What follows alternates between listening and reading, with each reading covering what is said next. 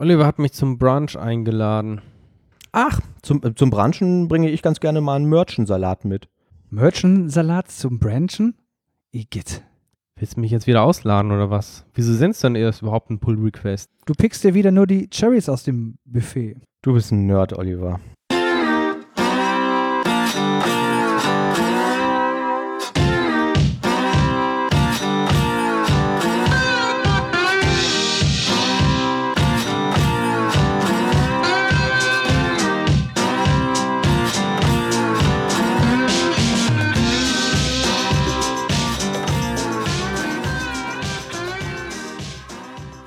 Ja, herzlich willkommen zur neuesten DevCouch-Ausgabe. Wie immer sind wir hier zu dritt auf der Couch. Der Manuel Wenk, der Thomas Krause und ich bin Oliver Vogel. Und heute haben wir gar nicht so viele Themen. Wir müssen irgendwie gucken, wie wir diese Aufnahme jetzt hier mit, ähm, mit Smalltalk irgendwie strecken, ne? Das ganze Pulver wurde letztes Mal verschossen, ne? Mit Microsoft Build-Konferenz und Google. Ja. Diesmal ist nicht wirklich viel, nicht wirklich viel passiert, ne? Warum sind wir denn so doof? Warum machen wir denn sowas? Ich habe keine Ahnung. Wir haben einfach alles rausgehauen beim letzten Mal schon, ne? Aber vielleicht kann es ja trotzdem ganz unterhaltsam werden. Bestimmt. Ich habe ähm, letzte Woche ähm, nach Wetter-Apps ähm, gesucht. Ich habe ja erzählt, dass ich ähm, jetzt immer mehr unter die Radfahrer gegangen bin. Und wenn man dann irgendwo unterwegs ist, will man ja in der Regel wissen, wann gibt es Regen oder gibt es Regen und was ich muss für sich für Klamotten mitnehmen und so. Und da gibt's einen, habe ich einen tollen Artikel gefunden in einer Ausgabe der CT, die war irgendwie aus dem Jahr 2017, ich weiß nicht genau welche ähm, Ausgabe das war. Die haben Wettervorhersagemodelle untersucht. Fand ich wahnsinnig interessant. Ähm, kurz zusammengefasst, die äh, sagten, es gibt ähm, ein paar ganz große weltweite Dienstleister, die sowas liefern. Ein ganz großer ist ein amerikanischer. Und Google, Yahoo und ich glaube auch Apple beziehen ihre Daten dann quasi alle aus der gleichen Quelle. Und die wären ähm, zumindest auf Europa und Deutschland betrachtet meistens falsch und wahnsinnig ungenau, weil die ähm, technisch so funktionieren, dass die so ein Raster von ungefähr 13 Kilometer haben und dann zwischen diesen einzelnen Stellen interpolieren. Ja, also heißt irgendwie, wenn du genau auf dieser auf einer Kante zwischen so zwei so Kacheln liegst und auf der einen ist irgendwie äh, 100 Grad und auf der anderen 0, dann muss es zwischendurch halt irgendwie 50 sein. Und das gleiche machen die auch für Regen und so. Also relativ ungenau. Ähm, Regen war eh so ein Thema, was ich ganz spannend fand. So, man kennt das ja, wenn man in diese Wetter-Apps guckt, die man auf seinem Handy hat oder im Internet oder so und schaut dann irgendwie morgen Mittag, 12 Uhr, Regenwahrscheinlichkeit 50 Prozent. Was heißt das? Könnt ihr euch darunter was vorstellen? Das habe ich mich auch immer gefragt. Also heißt das 50 Prozent irgendwie, dass es irgendwann am Tag regnet oder 50 Prozent, äh, dass es zu jedem bestimmten Zeitpunkt irgendwie regnet oder? ja, ganz genau. Das also ähm, in dem äh, CT-Artikel sagten sie, das bedeutet, dass in der Vergangenheit bei vergleichbaren Wetterbedingungen es in 50 Prozent der Fälle geregnet hat. Das hilft dir als Information überhaupt nicht weiter, ähm, weil es heißt, theoretisch könnte es regnen, vielleicht regnet es aber auch nicht. Und vor allen Dingen, wenn es regnet, weißt du nicht, ob es vielleicht nur eine Sekunde regnet und nur zwei Tröpfchen fallen oder ob es irgendwie eine Stunde regnet und dann da 5000 Liter pro Quadratmeter runterkommen oder so. Also ähm, vor allen Dingen sagen die einzelnen App-Anbieter nicht, wie die das berechnen. Da geht es nämlich immer noch um das Zeitfenster. Ne? Wenn die sagen, in 50 Prozent der Fälle äh, Fällen in der Vergangenheit betrachtet auf was? Auf einem Slot von 30 Minuten, von einer Stunde oder von drei Stunden? Weil wenn ich irgendwie ein Fenster habe, was drei Stunden groß ist und sage, da hat es in 50 Prozent der Fällen geregnet, dann ist die Aussage auch relativ unbrauchbar. Ne? Also wenn du wissen willst, ob es regnet, ähm, war der Tenor in der, in der CT, hilft dir eigentlich nur ein Wetterradar weil nur damit kannst du irgendwie einigermaßen genau und das auch nur für zwei, drei Stunden in die Zukunft sagen, wohin bewegen sich wirklich die Wolken, regnen die gerade oder nicht und wird es da regnen oder nicht. Ähm, das Fazit war bei denen, wenn du eine möglichst ähm, genaue Prognose haben willst, dann brauchst du einen europäischen oder deutschen Anbieter, also vorausgesetzt du sitzt in Deutschland, und auch einen, der Meteorologen beschäftigt, die ein eigenes Modell entwickeln und nicht einfach nur diese Daten von den Lieferanten übernehmen. Sondern das wirklich für die individuellen äh, Bedingungen dann nochmal durch so ein eigenes Modell halt berechnen. Und ähm, was bei denen ähm, empfohlen wurde, war die ähm, Firma, ähm, ich suche gerade nach dem Namen, ich habe die App jetzt hier auf dem Telefon, ich glaube, es war die Meteo Group. Und es gibt zwei Apps, die sind ähm, kostenpflichtig. Das eine heißt Weather Pro von denen, kostet 3,99 für alle etablierten Plattformen. Und ähm, dazu gehört eine andere App, die heißt Rain Today. Und was die bei diesem Rain Today quasi machen, ist, die schauen, wo bist du gerade? Die nehmen dieses Modell von der Meteor Group, schauen, wie bewegen sich die Wolken, bewegen die sich in deine Richtung und re rechnen daraus dann für die nächsten zwei, drei Stunden hoch, wird es regnen oder nicht. Und ich habe das jetzt gerade mal aufgemacht, ne? ich kann das hier mal auf den Tisch legen. Die sagen jetzt gerade, aus dieser Richtung, also so aus, dem, aus südlicher Richtung, was habe ich das Telefon hier aufs Mikro gelegt, das gibt Störgeräusche. Aus südlicher Richtung nähern sich gerade Regenwolken und es dauert jetzt 38 Minuten, bis die über dir sind und dann wird es wahrscheinlich regnen. Und dann sieht man hier unten noch in so einer, in so einer Diagramm, wie viel es regnen wird. Also wenn es regnet um äh, 21.50 Uhr haben wir jetzt, dann wird es leicht regnen. So 38 Minuten noch. Ähm, das könnte ja noch innerhalb dieses Podcasts liegen. Ja, das können wir mal genau. ausprobieren. Können wir validieren. Gleichzeitig haben die dann so ein Regenradar, kann man irgendwie kurz auf den Knopf drücken und sieht dann halt wirklich die ähm, Wolken relativ gut dargestellt, wobei das jetzt hier gerade, ach so, er muss es jetzt erst noch laden. Ähm, ja, sie haben halt eine sehr schöne Ansicht dafür. Ähm, in der normalen Wetterprognosen-App ähm, ist bei denen auch ganz cool, die zeigen dann für den nächsten Tag auch nicht nur an, wird wahrscheinlich regnen oder nicht, sondern auch, ähm, wie stark wird es regnen und für jeden beliebigen Zeitpunkt, wie hoch ist die Wahrscheinlichkeit, runtergebrochen auf eine halbe Stunde. Ne? Also morgen um 13.30 Uhr ist die Wahrscheinlichkeit 80 Prozent, dass es regnen wird. Und wenn es regnet, dann sehr wenig. Finde ich eigentlich eine ganz schöne Sache. Und was kostet die? Oder ist die umsonst? Ähm, diese Weather Pro App äh, kostet 3,99. Das Rain Today ist kostenlos, dann wird Werbung eingeblendet. Äh, wenn man ganz hochauflösende ähm, Wolkenkarten und so haben will, muss man bei denen einen Service kaufen. Der kostet im Jahr äh, 9,99 Euro für so einen 12-Monats-Account. Und ähm, diesen, diese Account-Daten, die man dann bekommt, kann man auf, ähm, ich habe jetzt hier zum Beispiel ein Android-Telefon, ähm, kann man da eintragen. Und wenn man jetzt aber noch ein iPad hat, dann kann man die gleichen Daten auch da eintragen. Man muss es also nicht irgendwie mehrfach bezahlen. Weather Pro und Rain Today bin ich bis jetzt ganz zufrieden mit. Die River Pro. drei Tagen, genau, in drei Tagen, die ich das, äh, in denen ich das verwende bisher.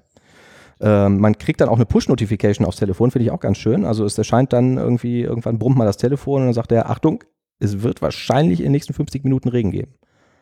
Da, Arbeitskollegen, der ähm, fährt auch ziemlich viel Rad und der hat auch irgendwie so eine App. Also gut möglich, dass es auch die ist. Ähm, der weiß auch immer genau, wann welche Wolke irgendwo herkommt. Auf meinem iPhone sehe ich die jetzt nicht als App. Mm, die River gibt's- Pro. Weather Pro. Weather Pro. River ist nur in äh, Überschwemmungsgebieten. Das war auch, ich war da heute Morgen noch irgendwie auf der Homepage von denen, ähm, eine der ersten Apps, die es überhaupt fürs iPad gab. Die haben da auch damals irgendwie diverse Preise abgesahnt, weil die auch ganz nett designt ist und so. Also für 3,99 kann ich das sehr empfehlen und ob dann, ob man dann die, äh, diese extra Gebühr zahlen will für diesen total detaillierten Service, ähm, muss jeder selbst entscheiden. Also hier bei mir kostet die nur 2,99. Ja. Das Schnäppchen. Vielleicht ist gerade im Angebot. Schlag zu. Ähm, wie gesagt, ich bin ganz zufrieden damit. Wir haben heute Dienstag und äh, morgen ist zum Beispiel hier, wo wir jetzt gerade aufnehmen, beim Oliver, die Regenwahrscheinlichkeit den ganzen Tag über wahnsinnig gering. Herzlichen Glückwunsch, Oliver. Dankeschön. Dafür gibt es morgen Sonne. Ja. Ähm, ich nutze mal die kreative Pause hier, um einen anderen Arbeitskollegen von mir zu grüßen, der jetzt unseren Podcast äh, entdeckt hat zufällig und wahnsinnig begeistert ist. Ähm, ja, liebe Grüße, Patrick. Ähm, hey. Genau. Er meinte, äh, er ist wirklich begeistert. Eigentlich ist er ein reiner Frontend-Entwickler, aber jetzt kann er auch quasi was Vernünftiges mal lernen über .NET und C-Sharp und solche Sachen. Dann hat er wahrscheinlich die Folge noch nicht gehört, wo wir den ganzen Quatsch übers Frontend erzählt haben, oder? Nee, die habe ich ihn nicht hören lassen. Die muss verschwinden aus dem Internet.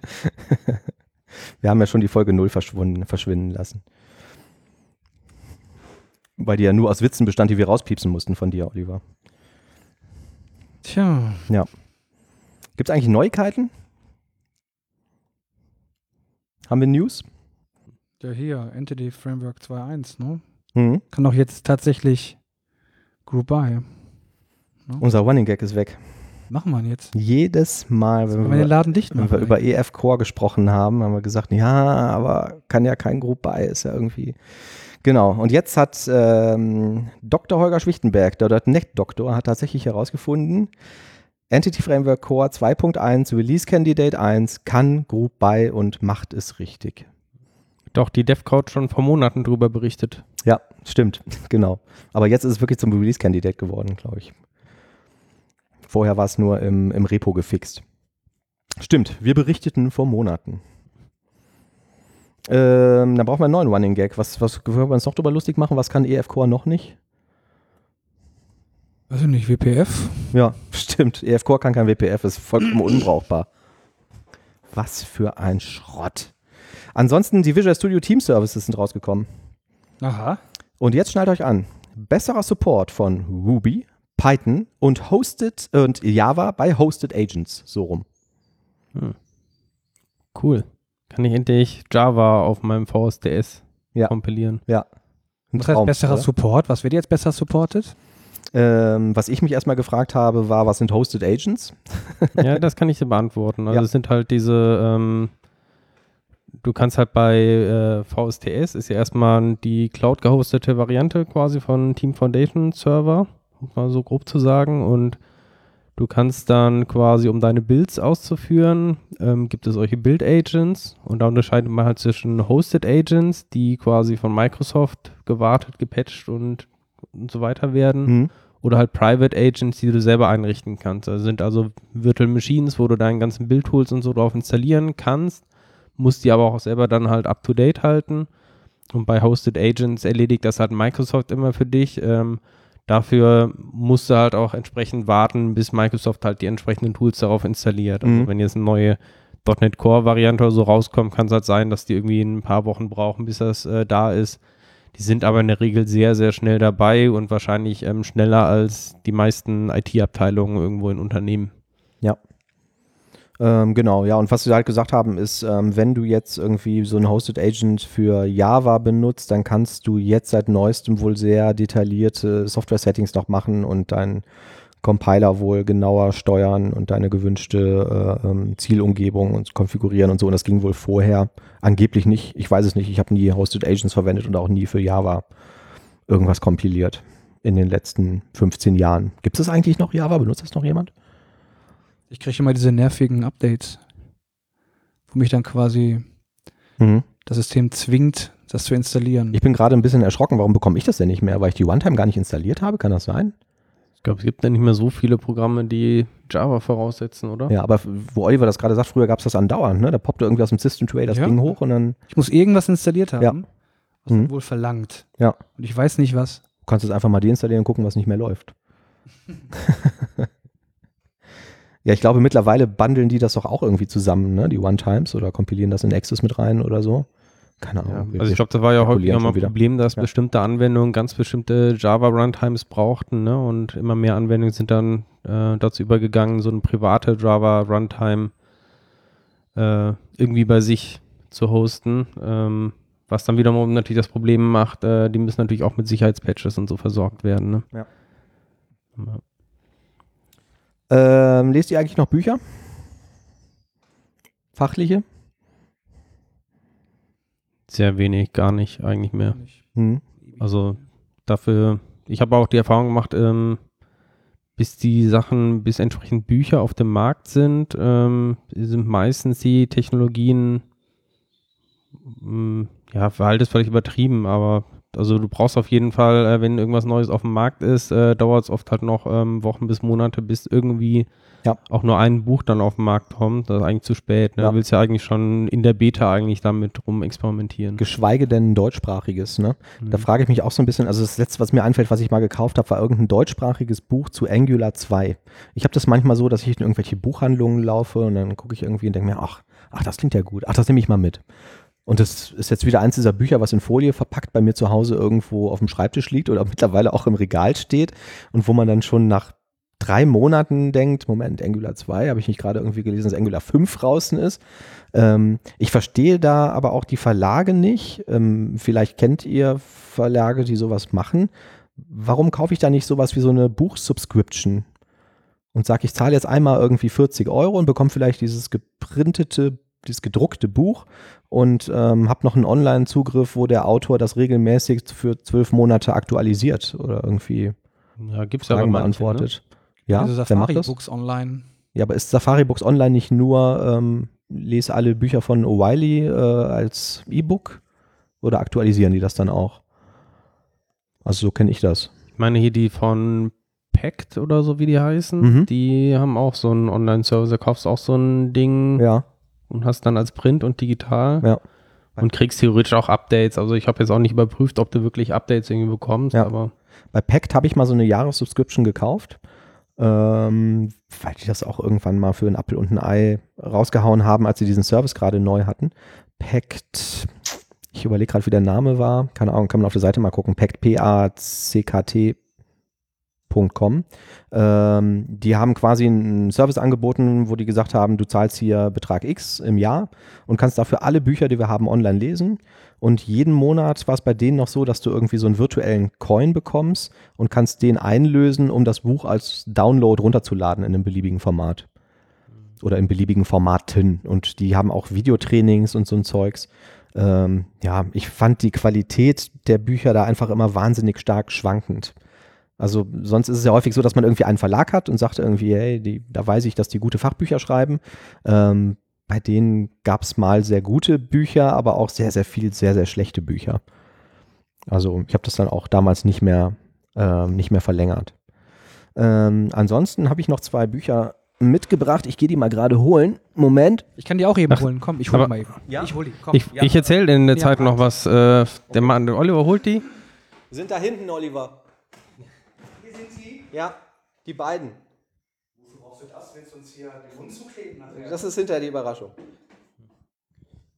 Da bin ich ja besonders drauf gespannt. So, hier sind die Bücher. Jetzt konnte der Thomas gar nichts erzählen. Thomas, erzähl mal in der Zwischenzeit.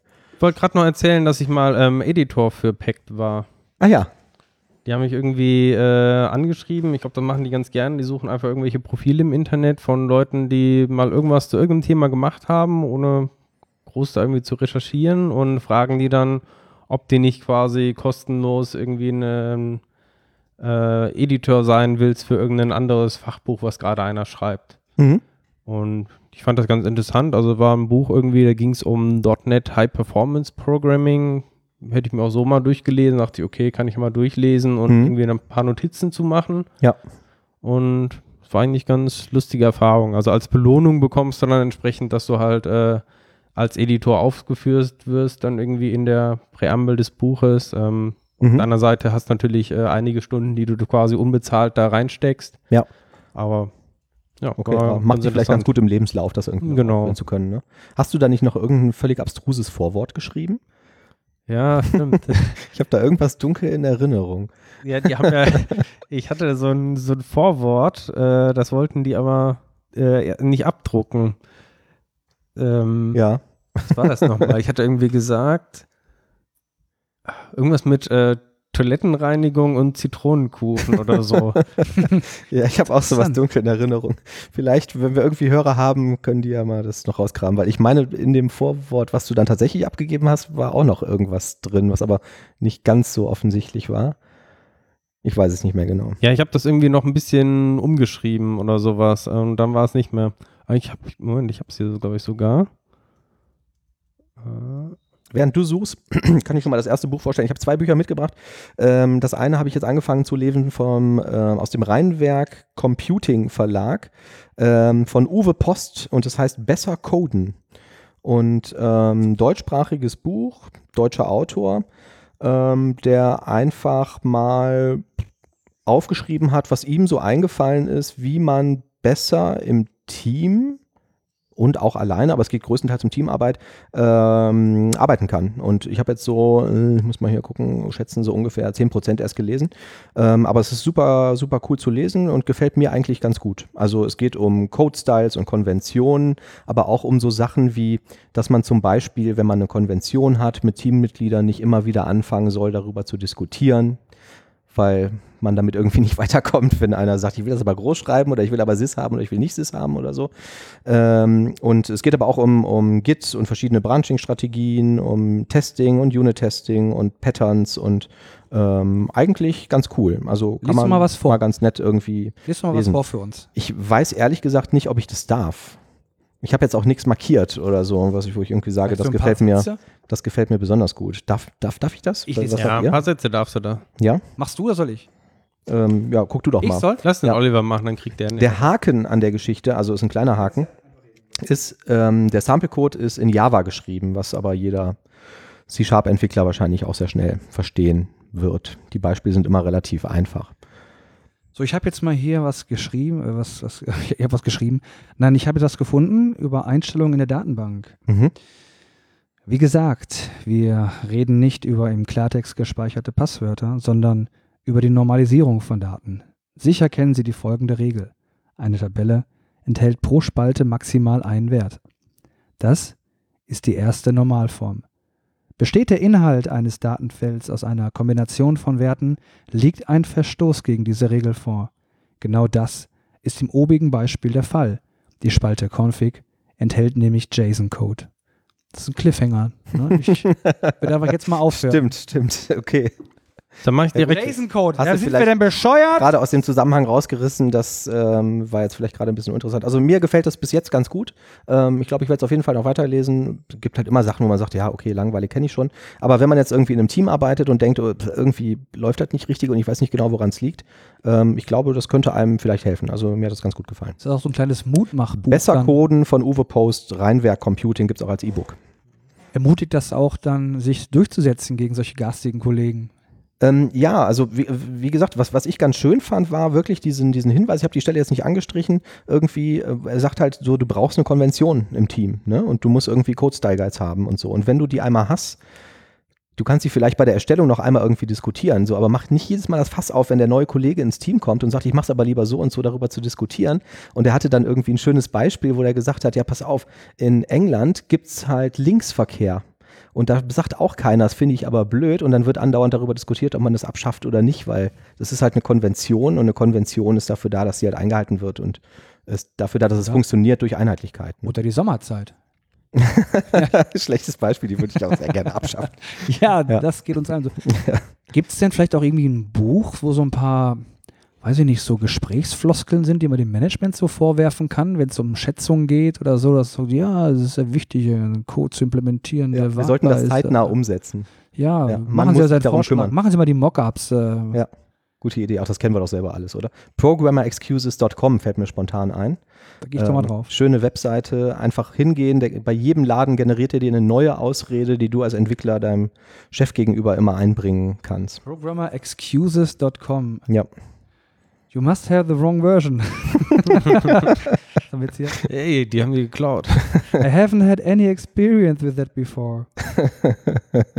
Actually, this is a feature. I haven't touched that code in weeks. Ja, das ist wirklich gut. Ne? Das ist gar nicht schlecht, ne? Hm. I've seen that before. I've never seen that before. Sorry. Or you said you didn't want that to happen. It was working in my head. Das finde ich gut. In meinem Kopf hat es funktioniert. Ich verstehe es nicht, wie das passieren konnte. So, Jungs, ich habe äh, das Vorwort gefunden in dem Buch. Und zwar, ähm, ich durfte tatsächlich irgendwie so einen Abschnitte machen, wo ich eine spezielle Danksagung noch unterbringen konnte. Und ich habe tatsächlich, ist jetzt kein Witz, irgendwie kann man online irgendwie suchen. Ich habe es als illegales PDF irgendwo gefunden. ähm, an Egal, Manuel und Oliver. Ich habe nämlich geschrieben, Special thanks goes to my colleague Oliver for bringing everything in apple pie order, as well as delivering an awesome product to our friends overseas. and my colleague Manuel, Manuel for playing with me for FC Klostein, local soccer team. Seriously, you guys are great and it's always fun working with you. Oh, jetzt werde ich ein bisschen. Wie gesagt, das ist die zensierte Version, weil die ursprüngliche Version ähm, war auch irgendwas mit äh, Klostein oder Urinstein oder sowas, ne? Und nee, mit äh, Zitronenkuchen irgendwie so und Chlorreinigung oder so und ja, ja, es hatte irgendwas. die wurde irgendwie nicht akzeptiert. Zusammenhang, ja. Ja, aber mit dem Klostein haben sie, glaube ich, nicht gemerkt. Also dieses Pro, äh, codingexcuses.com, da wird man zu umgeleitet, ne? Das war die Seite, wo du jetzt auch warst, Oliver. Und das packen wir in die Show Notes. Da kann man tatsächlich den ganzen Tag mit verbringen. I haven't pushed the fix yet.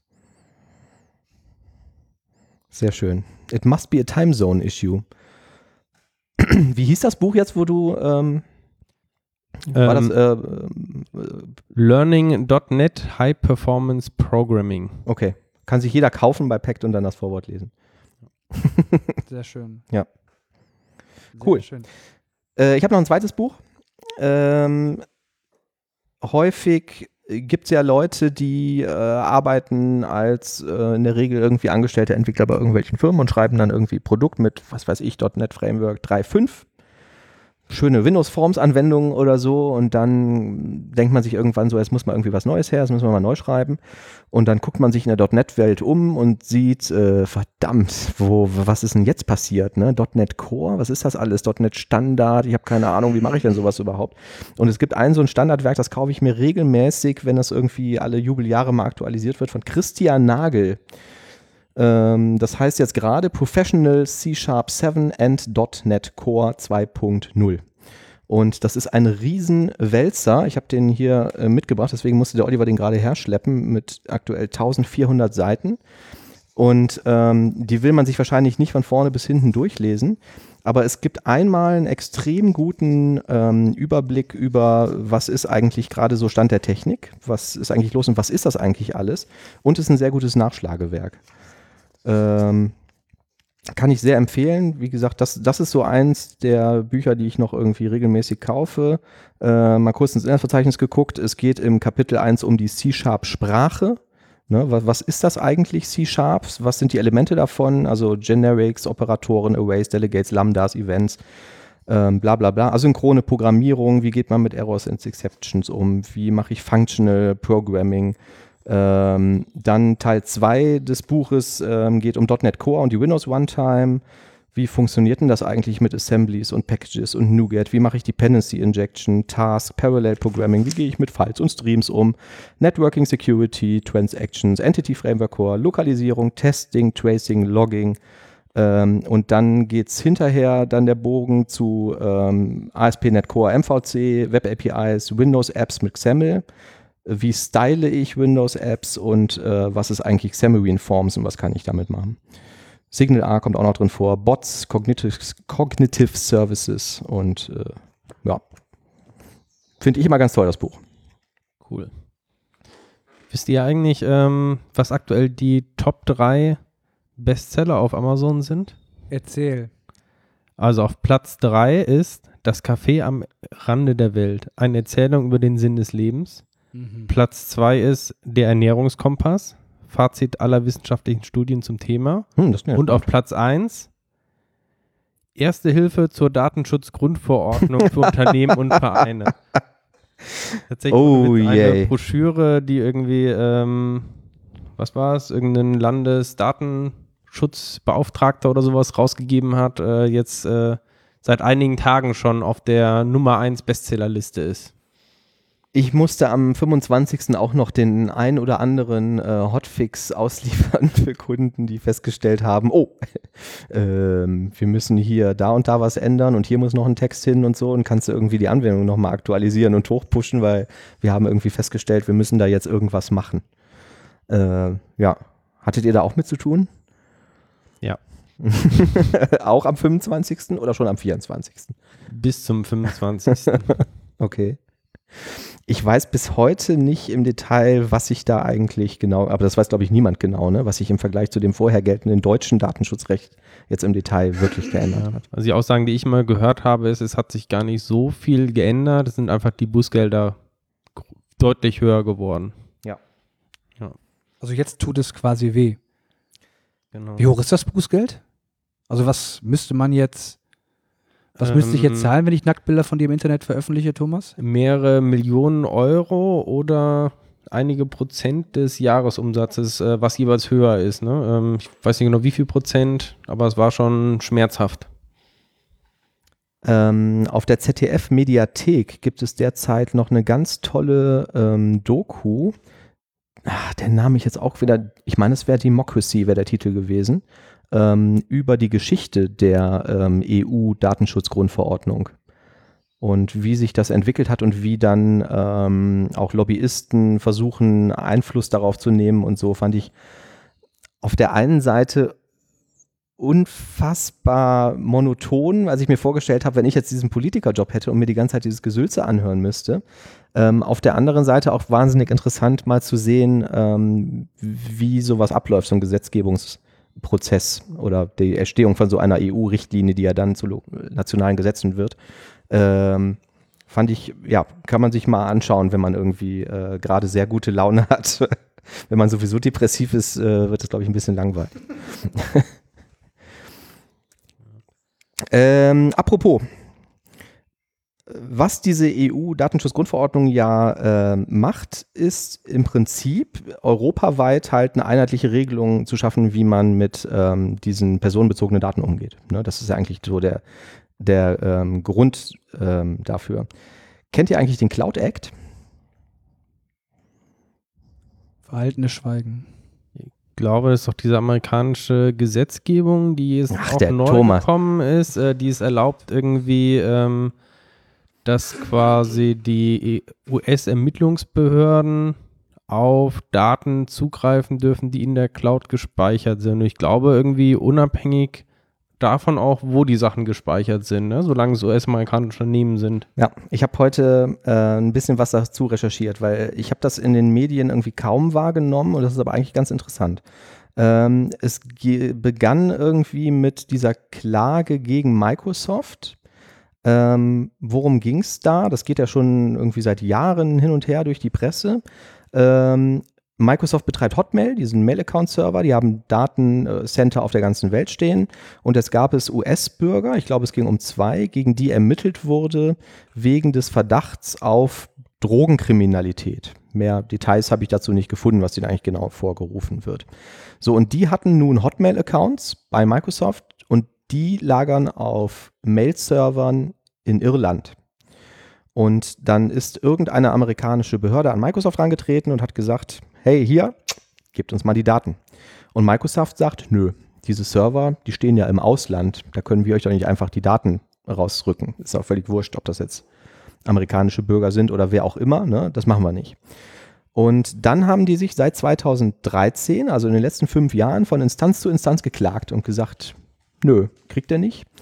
Und dann wurde mal so, mal so entschieden und es gab immer wieder eine Revision und jetzt vor kurzem. Teilweise hat Microsoft sogar argumentiert, die würden sich quasi damit strafbar machen Mhm. in Irland quasi, wenn sie diese Daten einfach so rausgeben würden. Ne? Ja, ja, ja, ganz genau. Und ähm, jetzt vor kurzem, ähm, irgendwann im April, ähm, 3. April, äh, hat das Supreme Court, das oberste Gericht in den USA, dann darüber verhandelt und hat beschlossen, und jetzt kommt's, tolle Nachricht, der Fall muss nicht weiter verhandelt werden, weil ähm, das hat sich erledigt. Trump sei Dank, der Durchsuchungsbeschluss wurde zurückgezogen. So, warum hat sich das erledigt? Weil im März dieser Cloud Act beschlossen wurde. Ähm, und also der, der Hintergrund war halt, die amerikanische Gesetzgebung hat halt gesagt, boah, wir verhandeln jetzt fünf Jahre darüber, an diese Daten zu kommen, das dauert uns viel zu lange. Wir brauchen diese Daten sofort, wenn wir gegen irgendwen ermitteln. Also machen wir ein Gesetz dafür. Cloud Act ist äh, witzigerweise eine Abkürzung für Clarifying Lawful Overseas Use of Data. Cloud. Zufall. Ja, reiner Zufall. So, und was besagt er jetzt? US-Unternehmen können jetzt seitdem dieses Gesetz gültig ist, also seit, ich glaube, es war Ende März, 23. März, ähm, jederzeit zur Offenlegung von Daten gezwungen werden, völlig egal, wo sie gespeichert sind. Und dabei geht es um Daten von US-Bürgern im Ausland, US-Einwohnern im Ausland und in den USA registrierte Unternehmen. Ähm, da gibt es aber noch ein ganz nettes Feature in diesem Gesetz. Und zwar können andere Staaten, also zum Beispiel einzelne Staaten der EU, Partnerstaaten werden. Wenn ein, also nehmen wir mal theoretisch an, Deutschland würde jetzt Partnerstaat werden, gemäß diesem Cloud Act, dann dürfen die US-Firmen dem Partnerstaat ebenfalls die Daten zur Verfügung stellen. Und zwar alles, also sowohl das eine in die, wie auch in die andere Richtung, vollkommen ohne Rechtsweg. Es gibt keinen Richter, der da irgendwie drüber entscheiden muss oder so. Wir können einfach mal zack auf die Daten zugreifen. Und wenn du ein Partnerstaat bist, und zwar nur dann, dann darf ein US-Unternehmen vor einem US-Gericht darum bitten, dass die Daten von Nicht-US-Bürgern, also für in unserem fiktiven Beispiel Deutschen, nicht herausgegeben werden. Und das ist jetzt seit 23. Gesetz. So, was heißt das jetzt für diesen Microsoft-Fall? Microsoft hat damals irgendwie einen Durchsuchungsbefehl bekommen, hat gesagt, nee, das machen wir nicht. Und ähm, der wurde zurückgezogen und am Tag danach haben die einen neuen Durchsuchungsbeschluss bekommen auf Basis von diesem Cloud Act und da steht drin, ihr müsst es jetzt herausgeben, her damit. Wir haben jetzt ein Gesetz dafür.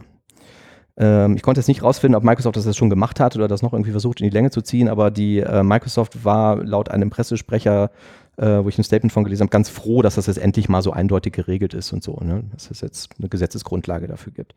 So, aber was heißt das ebenfalls? Ne? Das heißt, dass die USA damit ja im Prinzip die nationalen Gesetze, wie du gerade gesagt hast, von Irland zum Beispiel umgehen, weil du hast eine Firma Microsoft zum Beispiel aus den USA, die bieten in der EU irgendeinen Service an, und wir lagern unsere Daten dort auf irgendeinem Azure-Server oder so, dann dürften die USA auch darauf zugreifen, weil es sich ja um amerikanisches Unternehmen handelt. Und zwar ohne, dass irgendein Richter oder ähm, irgendwer in der EU jemals danach gefragt wird. Spannende Sache eigentlich, oder? Jetzt hält die EU gerade dagegen und hat einen Legislativvorschlag auch im April eingebracht und das nennt sich, hey, tolle neue Abkürzung, E-Evidence. Und die Idee dahinter ist folgende. EU-Behörden sollen dann demnächst bei Firmen in den USA Inhalts- und Verkehrsdaten abfragen können. Und das gilt für alle Unternehmen, die in Europa Dienste erbringen. Ne? Also die EU hätte auch gerne diese Daten, ohne dass wir irgendwie einen Partnerstaat ähm, Abkommen erringen müssen. Auch hierfür richterliche Anordnung nicht erforderlich und äh, wenn es ähm, das heißt halt unterm Strich, wenn ich einen nationalen Zugriff habe, ne, also ich habe eine deutsche Firma, die sitzt in Deutschland, die macht irgendwelche Cloud-Hosting-Dienste und ich habe da meine Daten gelagert, dann greift das deutsche Gesetz, dann brauche ich irgendwelche richterlichen Anordnungen, dann kann ich widersprechen, ne, dann gibt es halt ganz normale äh, juristische Prozesse dagegen. Wenn diese Firma aber in Holland steht oder in irgendwelchen anderen EU-Ländern und das hier zum Gesetz wird, dann nicht.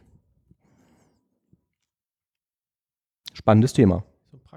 Ja, ist wahnsinnig praktisch, genau. Damit kann man den Rechtsweg einmal komplett irgendwie aushebeln. Ähm, die Links zu diesen ganzen Geschichten packe ich in die Show Notes. Ähm, diese Geschichte mit dem E-Evidence fand ich auch ganz interessant. Da hat nur eine Reporterin darüber berichtet. Ähm, und die ist angestellt bei einer Organisation, die sich Euractiv nennt, also euraktiv.de.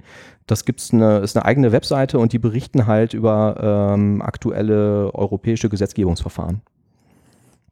Habe ich so in den Medien niemals wahrgenommen.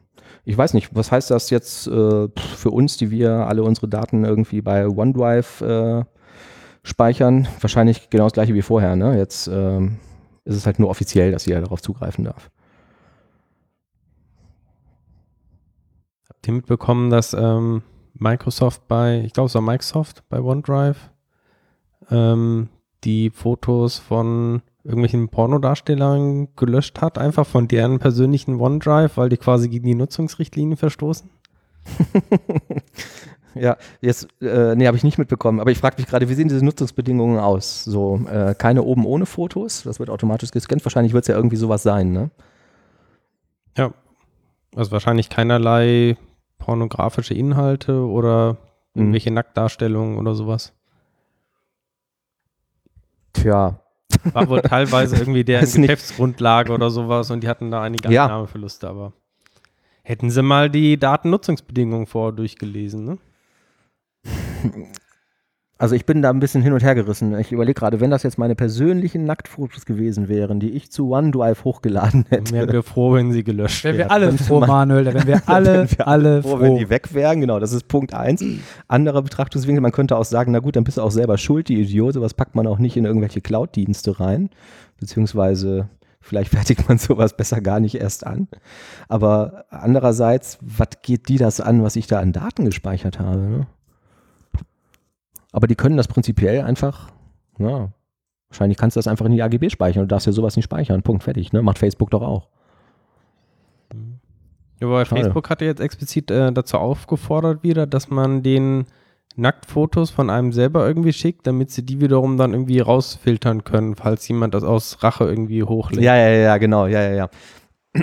Lade uns mal deinen äh, selbstgedrehten Pornofilm aus dem Schlafzimmer hoch, damit, falls es jemand anders auch tut, wir direkt erkennen, dass du das bist. Aber die haben dafür jetzt äh, nochmal Details veröffentlicht, war auch, glaube ich, jetzt letzte Woche, Mhm. und gesagt, wie das ablaufen soll. Und zwar, das guckt sich tatsächlich auch nur dann ein Mitarbeiter an bei Facebook. Also die haben verschiedene Mitarbeiter, aber deine persönlichen Fotos guckt sich dann halt nur ein spezieller immer an und prüft halt, ob das alles so seine Richtigkeit oder sowas hat oder dass es nicht einfach nur irgendwie ein Foto ist, wo du Spaghetti oder so drauf isst. Ja, Und dann wird da irgendwie irgendwelche Hash-Summen berechnet, Prüfsummen quasi, um es rauszufiltern. Und dann werden die innerhalb von einer Woche oder sowas dann wohl gelöscht. das bedeutet, die haben da ein Büro und da sitzen Mitarbeiter, die gucken sich den ganzen Tag Privatpornos an. Ja. das ist irgendwie ein merkwürdiger Tja. Beruf, oder? Was muss man dafür studiert haben? wie, sieht, wie sieht eine Bewerbung für sowas aus?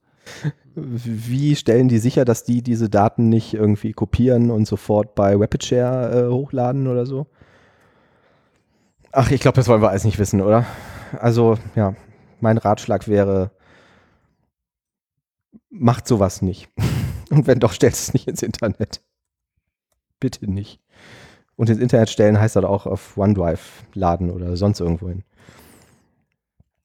Äh, womit ich mich in der äh, letzten Woche außer äh, Bücher ähm, zu lesen auch beschäftigt habe, ähm, war, wir hatten eine ähm, Anforderung im Projekt, beziehungsweise es war nur so eine grobe, können wir das eigentlich machen? Ähm, wir schreiben eine Software und ähm, es geht so ein bisschen in die Richtung, dass die diverse Progressive Web Apps Features liefern soll. Also äh, man kann da ja mittlerweile auf sehr vielen Plattformen schon sehr viel Zeugs mitmachen. Ne? Ich gehe auf irgendeine äh, Webseite, die fragt mich einmal kurz um Erlaubnis und es wird so ein Service Worker gestartet und der macht dann im Hintergrund, auch wenn ich die Seite schon wieder verlassen habe oder vielleicht sogar den Browser schon wieder geschlossen habe, irgendwelche, ähm, startet halt irgendwelche Service Worker, der pollt dann irgendwelche Services und dann kann er zum Beispiel eine Notification aufmachen und sagt, du hast eine neue E-Mail ähm, was ja eigentlich so ganz nett ist. Ne? Und der Trend geht ja immer mehr dahin. Microsoft stellt diese Sachen ja in ihren ähm, App Store mitunter sogar ein, mehr oder weniger automatisiert, wenn die irgendwie schöne Progressive Web App Anwendungen äh, finden. Und Apple ist ja mittlerweile auch dabei. Trotzdem gibt es halt immer noch ähm, diverse Sachen, die einfach nicht supported werden. Und eine äh, Machbarkeitsanfrage, die an uns damals gerichtet war, war, ähm, wir würden gerne, wenn du ein iPad oder ein iOS-Gerät hast und das Ding gelockt ist, auf dem Lockscreen eine Notification sehen, wenn sich irgendwas tut in der Anwendung. Und das war ähm, nicht möglich mit den bestehenden JavaScript-APIs. Und ähm, dann haben wir irgendwie mal gesch- geschaut, so wie machen wir das? So, wir schreiben diese ähm, Anwendung mit oder diese PWA mit Angular und prinzipiell gibt es ja die Möglichkeit, jetzt sowas zu nehmen wie Cordova. Ähm, weiß nicht, kennt ihr wahrscheinlich, ne? Also, Und verbandelt mit äh, PhoneGap, glaube ich, ne? Also, genau, ja, ja. Also was die halt machen, die nehmen einfach irgendwie so einen so Webhost und ähm, kompilieren deine Anwendung da rein, paketieren das, genau, mit PhoneGap und Cordova. Ich glaube, was damals PhoneGap war, heißt heute Cordova, seit das Open Source und zur Apache Foundation Ich hatte immer so ist. verstanden, dass äh, PhoneGap quasi das Commercial Offering ist und Cordoba quasi die Open Source Basis, aber ist Ja. auch schon ein paar Jahre her. Ja, ich glaube, der Name hat sich, glaube ich, einfach gewandelt, weil das irgendwie ähm, erst kommerziell erstellt wurde, aber dann doch irgendwie in diese Apache Foundation überführt. Aber ich habe das, hab das jetzt auch schon länger nicht mehr recherchiert. Auf jeden Fall nehmen die quasi also eine, eine Webanwendung, die ich halt habe, bundeln das zusammen, paketieren das und ermöglichen mir darüber die Option, das dann in so einen App Store wirklich einzustellen. Und wenn ich das einigermaßen clever mache, dann sieht das vielleicht auch noch aus wie eine native App. Und eine Besonderheit davon ist aber, dass ähm, dieser, dieser Webhost, mit dem ich das zusammenbundle, dem kann ich Zugriff geben auf die Native APIs des jeweiligen Zielbetriebssystems. Also ich kann da so ein Plugin reinladen und der kann dann zum Beispiel auf Apple Call Kits zugreifen oder auf Sensoren, wo es keine API für gibt bei Apple oder eben auf diese Notification-Geschichte, ne? was ja eigentlich so eine ganz ähm, coole Sache ist. Und ähm, jetzt kann man das ganze Zeug halt irgendwie von Hand bauen oder man schaut sich mal um, was gibt es denn so, wenn ich schon eine fertige Angular-Anwendung habe oder gerade eine plane. Ähm, und da haben sich irgendwie sofort irgendwie zwei Optionen rauskristallisiert, wenn man das nicht von Hand machen will. Das eine war NativeScript und das andere war Ionic. Habt ihr da schon mal irgendwie was mitgemacht oder von gehört? Nein. Ähm, NativeScript fand ich ganz spannend, weil das habe ich ähm, gefühlt so vor ungefähr einem halben Jahr auf allen Covern aller Entwicklerzeitschriften gelesen und so. Und da stand immer drauf irgendwie, ja, hier NativeScript, das große äh, nächste Ding, der heiße Scheiß. Und mir war nie so wirklich klar, ähm, was das eigentlich ist und was das bedeutet. Also ich habe NativeScript, habe ich mir gedacht, klingt wie TypeScript oder JavaScript, ist wahrscheinlich irgendeine Programmiersprache. Das ist Ähm, bestimmt irgendwie tatsächlich ein JavaScript-Derivat, oder? Ja, Dann- genau. Also es stellt sich heraus, es ist, hat eigentlich überhaupt nichts mit diesem, äh, ähm, ist überhaupt keine eigene Sprache oder so, sondern äh, was die machen ist, die nehmen JavaScript, also dann äh, letztendlich auch TypeScript oder so, was ja dann zu JavaScript kompiliert wird. Und das ist ein kompletter Stack, den die Firma Telerik anbietet. Ähm, die hatten schon mal sowas, das habe ich mir damals auch angeschaut und fand das eigentlich ganz cool. Das nannte sich Telerik Plattform. Das haben die eingestampft äh, beziehungsweise weiterentwickelt zu diesem Native-Script. Und ähm, was die also machen, ist, sie nehmen deine Anwendung, ne, was ich gerade schon gesagt habe, so ähnlich wie mit Cordova bundeln die das zusammen, äh, paketieren dir das so, dass du es in den App Store einstellen kannst. Und die Besonderheit oder das Alleinstellungsmerkmal von denen ist, die führen zwar am Ende auf dem Device immer noch JavaScript aus, aber das ist kein Webhost mehr, der dir dann HTML-Views anzeigt, sondern die rendern das mit den nativen Controls der jeweiligen Plattform. Also wenn ich da einen Button drin habe in meinem View, dann ist das unter iOS eben so ein, äh, wie heißen die da? NS-Button, glaube ich. Für Next Step-Button heißen die ja immer noch. Und unter Android wäre das dann eben wirklicher Android-Button. Und die machen halt einfach Werbung damit, dass die halt damit die optimale Rendering-Performance erreichen, weil diese Webhosts mitunter im Rendering wohl ein bisschen langsam sein können. Ähm, fand ich eigentlich ganz interessant. Man kann sich das mal angucken, packen wir auch noch in die Show Notes. Es gibt einen Playground. Ähm, an dem ist der Oliver schon verzweifelt, glaube ich. äh, ja, es gibt einen NativeScript Playground, äh, kann man bei Google mal einfach kurz eintippen. Ähm, da habe ich so einen Online-Editor mit so einem Mini-Angular-Projekt und habe ein paar Views da drin und kann dann meinen Code da ändern und kann äh, mir eine kleine App auf meinem Smartphone auf meinem Mobile-Device installieren, scanne diesen QR-Code, der mir dann angezeigt wird und dann kriege ich die Anwendung sofort auf das Gerät gepusht, ohne dass ich irgendwas konfigurieren müsste, muss keinen Account haben oder so. Ähm, und wenn ich den Code ändere und drücke auf Speicher, dann dauert es irgendwie eine halbe Sekunde gefühlt und ich habe die neue Version auf dem Gerät laufen und kann die direkt halt nativ darauf ausprobieren. Das fand ich so vom Workflow her ganz smart. Was ich nicht rausgefunden habe, bis ist das, heute. äh, nicht, Zwischenfrage, ist das äh, Ja. kostenlos oder? Genau, da wollte ich gerade drauf hinaus. Ich habe bis heute nicht rausgefunden, warum die das machen. Also ich habe gesehen, die bieten kommerziellen Support an, wo die auch nicht verraten, was das kostet. Also ich denke, es wird relativ hochpreisig sein. Aber erstmal kann ich das benutzen und es kostet so nichts. Ähm, das ist Open Source und ähm, ja, also mir, mir ist die Strategie von Telerik dahinter nicht klar. Ich kann mir vorstellen, dass sie das jetzt immer weiter aufblähen und so, aber es gab jetzt auch keine UI-Frameworks, also Telerik verkauft ja auch diese UI-Komponenten und so. Ich habe jetzt auch keine Komponenten gefunden, wo die sagen, das funktioniert aber nur, wenn du auch unsere Control Suite äh, irgendwie mit dazu kaufst. Keine Ahnung, ich weiß es nicht. Die andere Alternative dazu war das Ionic Framework. Das ist auch äh, ein Open Source Projekt und ähm, die gehen den anderen Weg, weil die verwenden unter der Haube Cordova Schrägstrich Ionic, äh, Schrägstrich äh, PhoneGap und ähm, bieten auch solche Services an, die letztendlich das gleiche können wie das, was ich gerade mit NativeScript geschildert habe. Ähm, das ist, die haben so eine eigene CLI, wie man das von Angular kennt. Und dann kann ich auf der Kommandozeile sagen, mach mir ein neues Ionic-Projekt und dann erzeugen die auch so ein, ähm, eine Angular-Anwendung, aber mit besonderen Views. Ne? Also das Alleinstellungsmerkmal von denen ist, die haben äh, Views gebaut oder Web Controls gebaut, die dann auf der jeweiligen Zielplattform, die supporten Android, äh, iOS und Windows Mobile, auch aussehen wie eine native App. Und die können das dann ähm, lokal bei dir auf der Maschine kompilieren und in eine Anwendung paketieren und kannst das in den Store reinpacken. Wenn du das für iOS machen willst, brauchst du natürlich einen Mac mit Xcode.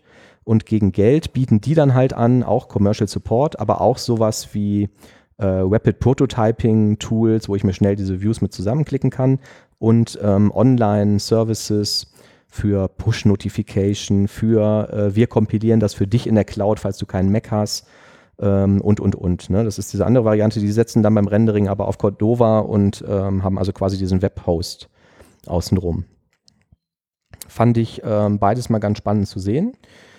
Dann haben wir uns gefragt, wenn wir das jetzt einsetzen müssen, was würden wir denn dann nehmen? A oder B? Und ähm, ich habe mir dann mal Google Trends angeguckt. Das habe ich mal auf irgendeiner Konferenz gesehen. Da hat das mal, glaube ich, Christian Weyer gezeigt oder so. Wo man da irgendwie zwei Stichworte eingeben kann, genau. auch mehrere und man sieht dann, wie es in der Popularität dann genau. steigt oder ja, fällt. Ne? Ja, ja. Stellt sich raus, bei meiner ähm, Google Trends Recherche, ähm, NativeScript scheint keine Sau zu interessieren. Meine Vermutung auch gewesen, also Ionic hat man zumindest vom Namen schon mal gehört, NativeScript. Ja, genau. Und Ionic ähm, ist um, zumindest bei dieser Google Trends äh, Suche viel populärer und nimmt auch stetig zu im Wachstum. Ähm, dann habe ich noch eine andere Seite gefunden. Da packe ich den Link auch in die Show Notes. Und ich habe jetzt auch wieder gerade den Namen nicht parat. Ich meine, es wäre irgendwas mit Stack gewesen. Ähm, eine Seite, die analysiert, auf welchen Technologie-Stack setzen eigentlich Softwarefirmen. Also wo sind deren Produkte angesiedelt? Und wo man sich als Developer einen Account erstellen kann und auch noch sagen kann, was gefällt mir denn persönlich besser? Also zum Beispiel, finde ich NativeScript besser als Ionic oder schlechter? Und wenn ja, angeben kann, warum? Und daraus stellen die dann so Popularitätslisten zusammen, Pro- und Kontralisten. Und wenn ich da jetzt zum Beispiel NativeScript eingebe, dann würde man quasi sehen, das benutzt diese und jene Firma. Und ein Konkurrenzprodukt davon ist Ionic und Pro und Contra äh, nebeneinander gestellt. Fand ich eine ganz tolle Seite, weil die alle möglichen Technologien da drin hatten, auch Entity Framework und so. Ähm, und auch da war NativeScript echt sehr, sehr weit unten angesiedelt. Und äh, der Tenor war einfach, wenn du dieses letzte Quäntchen an Rendering-Performance nicht brauchst, gibt es eigentlich keinen Grund, das einzusetzen. Und wenn es doch brauchst, dann mach dir nochmal vielleicht Gedanken darüber, ob du nicht dann auch eine Native-App schreibst für die jeweilige Plattform. Ja. Das war äh, für mich noch ganz spannend in der letzten Woche, mir das anzuschauen. Hm, cool. Ähm, achso, ja, vielleicht als, als letzten Satz vielleicht noch kurz dazu. Ähm, unterm Strich heißt das, wenn du eine bestehende Angular-Anwendung hast, und sagst, ich möchte die in so einen Store einstellen oder ich möchte halt eine, eine Native-App daraus erstellen, ähm, heißt das unterm Strich aber immer, du musst die Views austauschen. Ähm, weil sowohl NativeScript als auch Ionic haben da halt ihre eigenen äh, Views oder View Components oder Controls. Und ähm, die Navigation ist natürlich bei so einer klassischen Webanwendung auch anders als bei so einer äh, iOS-App oder so, wie man sie so kennt, wo ich unten vielleicht irgendwelche Buttons habe, die ich klicken kann und so, ne, anstelle von irgendwelchen Links oder Buttons auf einer Webseite. Ja. Sehr schön. Ja, wunderschön. Haben wir noch Themen? Da ist doch jetzt jemand gestorben. Irgendein Musiker oder Schlagersänger? Sterben nicht dauernd Musiker oder Schlagersänger? Ja, das war doch Udo in den. Nachrichten. Nee, nicht der. Ganz, ganz aktuell. ja. Ja, ähm, Ähm, Markus. Jürgen Markus. Jürgen Markus, genau. Wer ist das? Ähm, ich weiß nicht. Vor meiner Zeit wahrscheinlich. Hat er irgendwelche Hits geschrieben oder? Ähm, ich habe keine Ahnung. Tja. Sollen wir mal ähm, das Unpopulärste machen, was man während eines Podcasts machen kann und live googeln, wer das eigentlich ist? Und ist das irgendwie, ähm, Markus mit C oder mit K? Darf man das machen, wenn jemand schon tot ist? Da gibt es doch. Also ich habe heute nur im Radio gehört, er hat äh, das Lied Eine neue Liebe ist wie ein neues Leben. Ja, hier sehe ich es auch. Seine bekanntesten Titel: Eine neue Liebe ist wie ein neues Leben. Ein Lied zieht hinaus in die Welt und Schmetterlinge können nicht weinen. Tatsächlich. Ja. Das wusste ich nicht. Das ist auch so unnützes Wissen irgendwie, ne? Das hat was davon. Können überhaupt Insekten irgendwie weinen? Ich mal ganz im Ernst. Wir, wir können ja erstmal ein Schlagerlied komponieren, was heißt Igel auch nicht oder so. Aber mich interessiert äh, eher, Oliver, du hast irgendwie vor der Sendung noch erzählt, als wir am Thema Bücher waren, du hast ähm, die Kunst des Krieges gelesen. Richtig, ich habe die Kunst des Krieges gelesen. Ähm, einfach, ich dachte so, kann man was erzählen. irgendwie, Brauchtest ne? du das für den Job? Nee, nur so. Das gab es irgendwie umsonst irgendwie hier für Lulu. Für ein Kind habe ich mir gedacht, jetzt liest du das mal durch so, ne? Und die Japaner, die sind ja ganz pfiffige Jungs, ne? Die haben den Computer erfunden. ja, die Spaghetti und das Feuerwerk. nee, und ich habe das ein bisschen so gelesen und jetzt weiß ich beispielsweise, worauf man achten muss, wenn man so eine Stadt belagert. Und zwar? Ja, man muss die Versorgungslinie natürlich direkt unterbrechen. Da wäre ich auch von allein darauf gekommen. Ne? Ähm, nur, weil alle die Kunst des Krieges gelesen haben. Richtig, kann sein. Aber eine Sache fand ich wirklich gut. Ne? Also, ähm, die haben gesagt, mh, wenn man jetzt losgeht, ne, von Stadt A zur Stadt B, die man in Beschlag nehmen möchte, dann soll man für unterwegs, soll man jetzt keine große Verpflegung mitnehmen, weil das wird schlecht und so weiter. Und wenn du durch Matsch und Schnee gehst, dann verschwendest halt Energie daran. Äh, besser wäre, unterwegs zu plündern. Ne? Und da habe ich mir gedacht, so, hey, das stimmt. Mhm. Oder? Wie seht ihr das? Ja. Habe ich mir ehrlich gesagt noch nie Gedanken drüber gemacht. Ich überlege, wie kann man es irgendwie im, im Alltag irgendwie anwenden? Vielleicht Ja, kann man das irgendwie runterbrechen auf eine Küche und einen Kühlschrank oder, Oder so? wenn ich von einem Projekt ins andere wechsle oder so, ja. auf dem Weg plündern, keine Ahnung. Ja, dann machst du unterwegs halt ein paar Schulungen. Das alte Projekt aus. Habt ihr eigentlich von der Bierpreiserhöhung ähm, gehört? Von der was? Von der Bierpreiserhöhung? Wie? Nee. Die Bierpreise sollen erhöht werden. Ich bin auf die Straße gegangen, habe die Leute gefragt, was halten sie von der Bierpreiserhöhung? Ich bin Mitglied des Kampfbundes gegen Alkoholmissbrauch und kann nur sagen, die Preiserhöhung ist noch viel zu wenig. Wenn einmal ein Bierkrügel 10 bis 15 Schilling kostet, dann würden sich die Leute überlegen und etwas Vernünftiges trinken. Zum Beispiel Milch. Ja. Das ähm, war aber nicht die einzige Meinung. Ich habe noch mehr Leute gefragt, was sie von der Bierpreiserhöhung halten. Was halten Sie von der Bierpreiserhöhung in Österreich? Ja, was soll ich halten?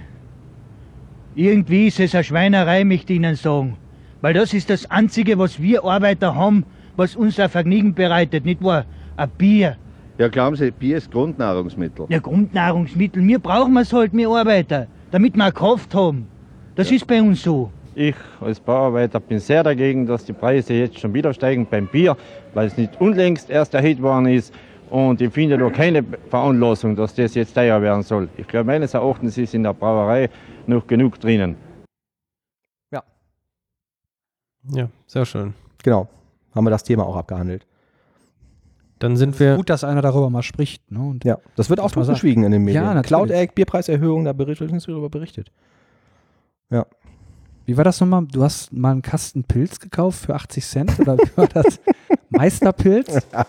Ja, sehr schöne, sehr schöne. Jetzt zum Ende der Sendung kommen die tollen Anekdoten, wo die Hörer schon alle abgeschaltet haben und gesagt haben, oh mein Gott, diese Ionic Angular Scheiße, das kann sich ja kein Mensch anhören. Stimmt, ich war ähm, tatsächlich, ich habe eine schulische Ausbildung gemacht zum, mein Gott, wie nannte sich das? Informationstechnischer Assistent, was einfach die schnellste Möglichkeit war, irgendwie Abi zu erlangen und gleichzeitig eine Ausbildung zu machen. Und damals war in Ratingen irgendwie die einzige Schule in NRW, die das angeboten hat. Und da ich aus Ratingen komme und es bei mir um die Ecke war und ich wusste, das hat irgendwas mit Computern zu tun, habe ich das gemacht. Ähm, dann war ich irgendwann fertig damit und ähm, wollte möglichst schnell irgendwie anfangen zu arbeiten. Und dann lag irgendwie so ein Zettel von der Bundeswehr im Briefkasten und die sagten, die fänden das irgendwie total geil, wenn ich doch vorher noch zur Bundeswehr gehen müsste, würde, weil damals gab es ja noch die Wehrpflicht. Und dann äh, habe ich irgendwie kurz überschlagen, dass ähm, ich, wenn man den Urlaub abzieht, neun Monate zur Bundeswehr gehen kann oder zwölf Monate Zivildienst mache. Also bin ich natürlich zur Bundeswehr gegangen. Ähm, ja, und was macht man bei der Bundeswehr? Bier trinken. Ähm, und was hat man bei der Bundeswehr nicht? Geld.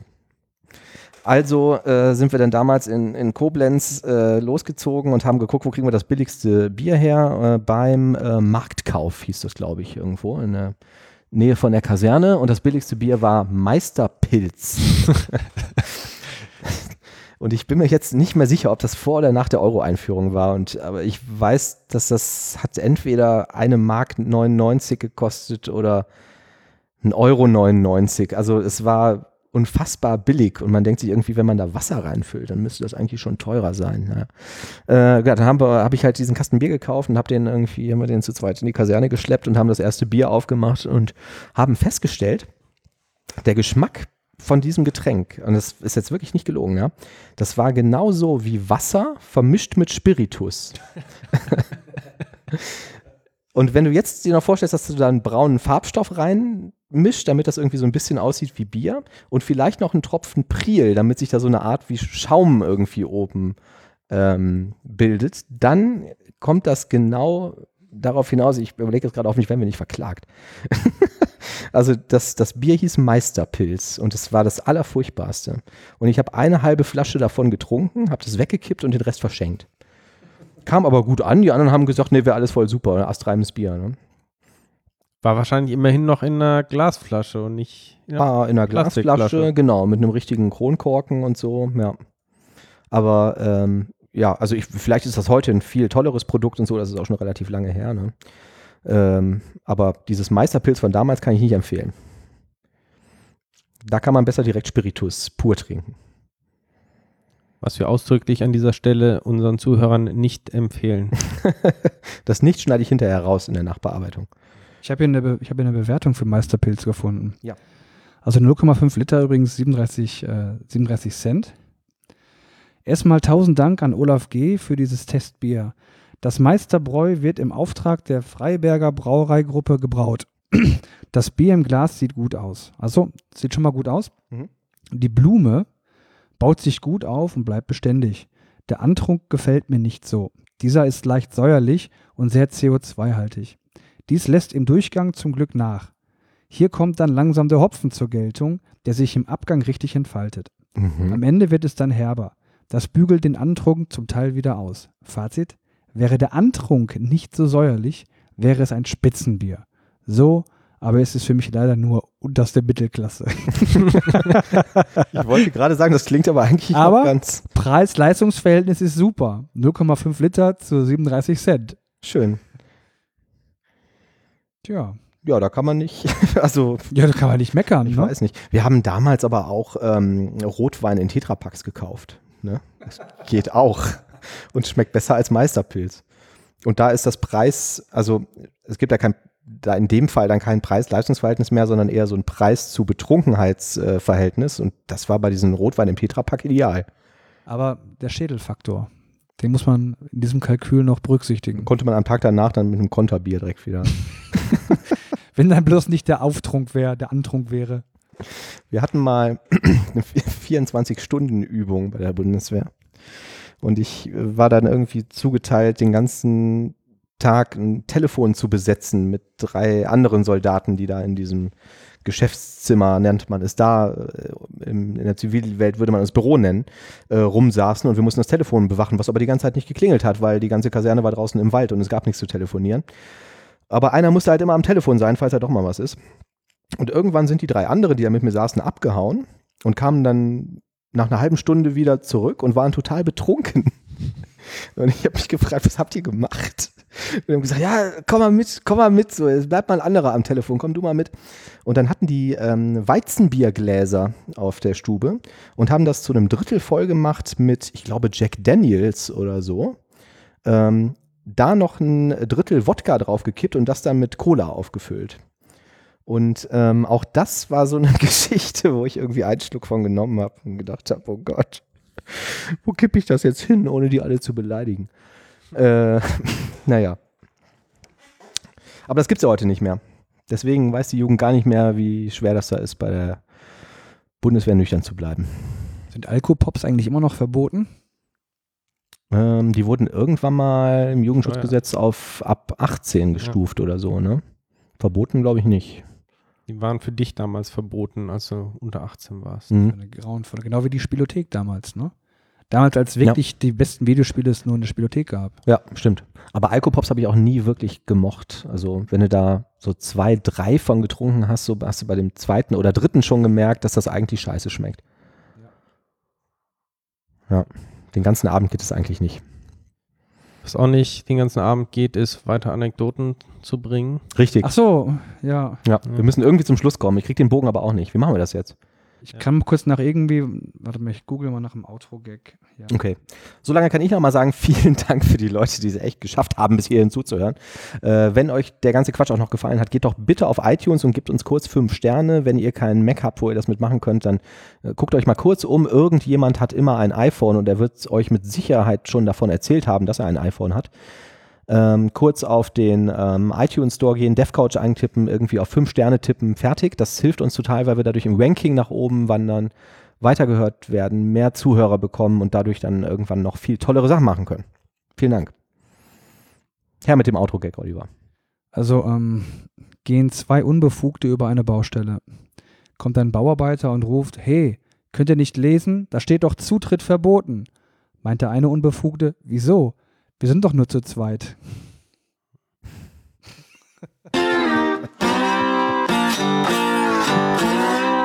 Ich musste erst mal ein paar Sekunden drüber nachdenken, was das jetzt bedeutet.